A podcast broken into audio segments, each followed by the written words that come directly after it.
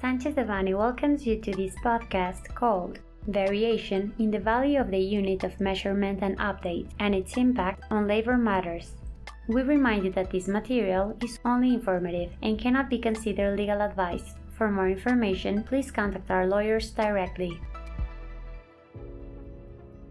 Last Monday, January 9th, the National Institute of Statistics and Geography reported the update of the Unit of Measurement and Update, UMA, as per its acronym in Spanish, that will come into effectiveness on February 1st, 2023, with an increase of 7.82% compared to the previous year. In this regard, the new value of the UMA for this coming year will be reflected in pesos. Daily, 103.74 pesos, monthly 3,153.70 pesos, annual 37,844.40.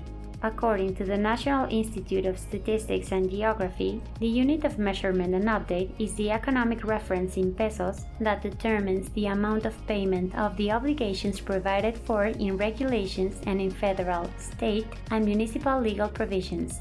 Some of these obligations include the payment of taxes, fines, credits, or labor sanctions. The increase in the UMA implies substantial economic and social changes, as well as important variations regarding labor matters.